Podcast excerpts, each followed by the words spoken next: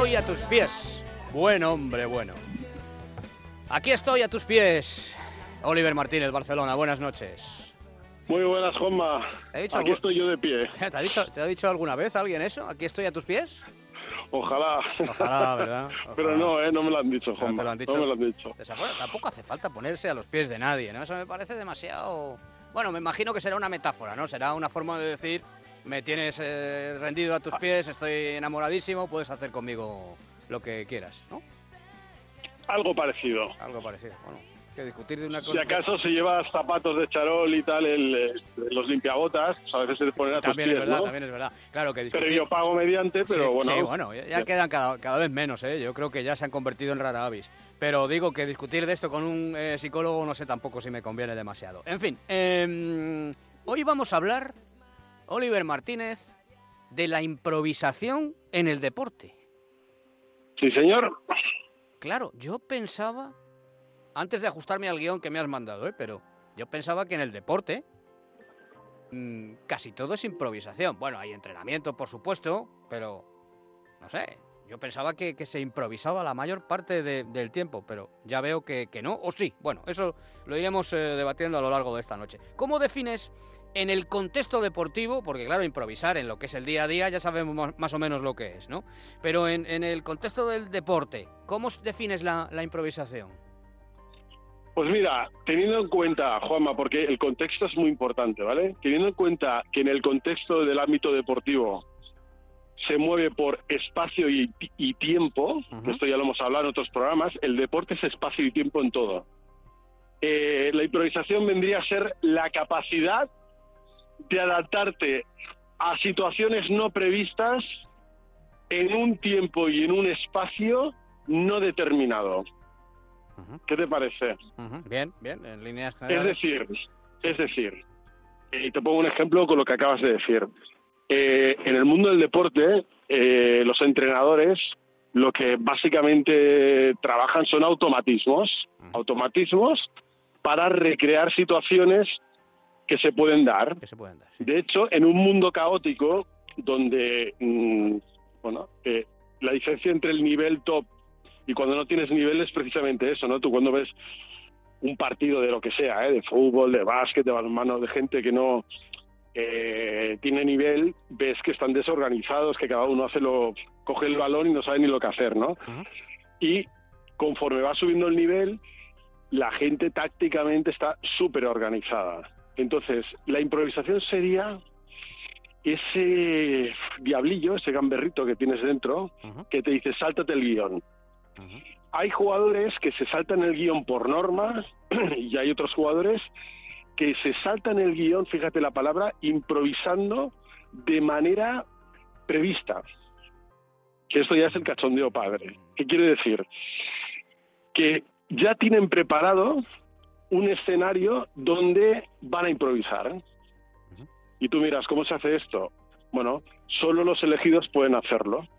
Pero los elegidos tienen la capacidad de improvisar en el espacio y el tiempo que otros no sabrían cómo resolver esa situación. ¿Me puedes, por favor, repetir la definición de, de improvisación aplicada al deporte, lo que has dicho al principio?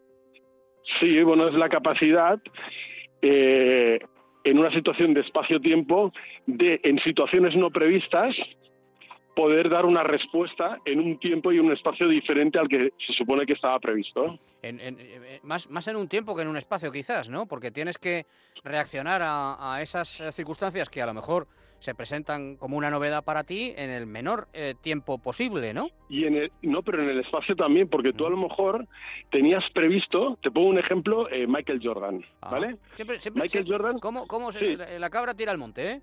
sí, sí, sí, es que bueno, ya sabes que yo soy el mayor fan de, de Michael Jordan, ¿no? Pero mm, te puedo poner otros ejemplos si quieres. No, no, ese, Michael Jordan, ¿eh? ese me vale, me vale, O sea, me vale. Eh, Michael Jordan, eh, cuando saltaba en el aire, él en un principio quería ir a matar, a machacar el balón.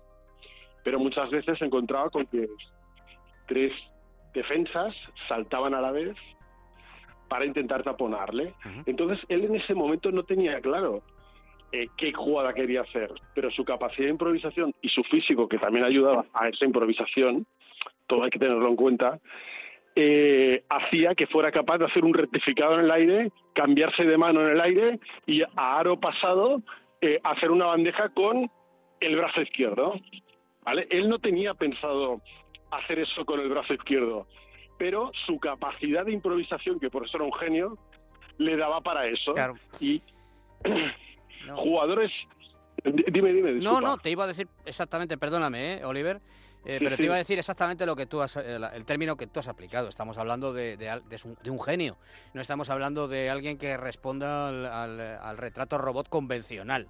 eh, ni siquiera de un deportista de élite. Estamos hablando de uno de los elegidos, probablemente de, unos, de uno de los 5, 6, 10 mejores deportistas de toda la historia. Entonces, eh, claro, la reacción que tenga este tipo, pues eh, efectivamente no es, no es demasiado normal. Oye, yo siempre he tenido la sensación, Oliver, Sí. de que, de que la improvisación mm, no, no se puede trabajar. Siempre he tenido la... Claro, no sé quién decía que las musas te pillen trabajando, Mm. ¿verdad? Pero siempre he tenido la sensación de que precisamente porque tienes que reaccionar en muy poco tiempo, eh, mm, bueno, pues la, la improvisación no dependía tanto de tu trabajo, sino de que de tu, de tu, de tu naturaleza, ¿no? Correcto, pero se ha descubierto eh, que a diferencia de la creatividad, y me dirás, ¿qué diferencia hay entre la creatividad y la imaginación o la improvisación? ¿no? Que son términos sinónimos, semejantes, y en el contexto deportivo todo el mundo los utiliza por igual, ¿no? Pero para mí la diferencia es el tiempo, el tiempo. Eh, lo que tú has comentado antes del tiempo, ¿no? Es decir, la creatividad, una persona puede ser muy creativa, pero tener mucho tiempo para pensar eh, en esa creación, ¿no? Por ejemplo, un pintor eh, surrealista o un pintor o un escritor que quiere hacer una novela mm, que nunca se había hecho de ciencia ficción, etcétera, con un guion impresionante, ¿no? Esa persona puede ser muy creativa, pero a lo mejor ha tenido mucho tiempo para pensar qué quiere hacer. El improvisador es alguien que en el momento tiene que actuar. Es decir, solo puedes actuar en ese momento y no vale otro momento, sino que es, es el momento. Y ahí es donde está la capacidad de entrenar la improvisación. Claro que se puede entrenar, Juanma. ¿Por qué? Pongamos eh, en el mundo artístico los monólogos, Sí. la gente que hace monólogos. La primera vez que tú haces un monólogo, o que te ponen ahí delante de un, en un- imagínate en una boda, Uh, y te ponen ahí a hablar delante del novio, Qué vergüenza. ¿vale? Uf, Pero a todos nos ha pasado alguna vez. Bueno, a mí me ha pasado bastantes veces, ¿no? Uf, que me sacan ahí A mí nunca. a... Bueno, pues a mí me ha pasado bastante, ¿no? Y no sabes qué decir y empiezas a improvisar. Pues probablemente la primera vez que haces eso en tu vida lo pasas mal y te das cuenta que, ostras, con el, cuando reflexionas todo lo que has dicho, que te has dejado un montón de cosas por decir, ¿no? Pero cuando, si tú tuvieras que ir cada semana a una boda diferente a hablar y Ah, a improvisar, Claro, claro. Llegaría un momento en que encontrarías un patrón, un patrón de improvisación. Y eso es muy interesante, ¿no? Porque sería la capacidad de dentro del caos, de la entropía, eh, encontrar eh, esa manera de actuar improvisando que también te da una solución. Perfecto, perfecto. Mi amigo, mi amigo Goyo Jiménez, que es uno de los grandes eh, monologuistas de este país, me decía, Juanma, tú llevas un monologuista dentro. Dice, lo que pasa es que todavía no lo sabes, pero que va, yo soy súper Sí tímido. que lo sabes. Soy súper que tímido. llevas. No, no, soy muy tímido. que yo, uf, que va, que va, me pongo rojo enseguida. No tiene, ¿no? nada que, no tiene nada que ver que seas tímido con que seas muy bueno improvisando. Ya, ya, ya, ya. Oye, que lo eres. Ya, ya. ¿Y qué eh, aplicabilidad tiene esto en el plano deportivo? Hombre, toda. ¿no? Toda. Me imagino que Toda. cuanta mayor capacidad eh, de improvisación tengas, eh, eh, tienes más valor desde el punto de vista Claro. deportivo.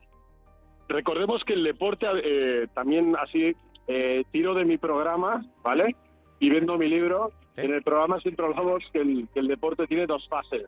La fase de pensar y la fase de actuar o de ejecutar. Sí. A eso se le llama la toma de decisiones.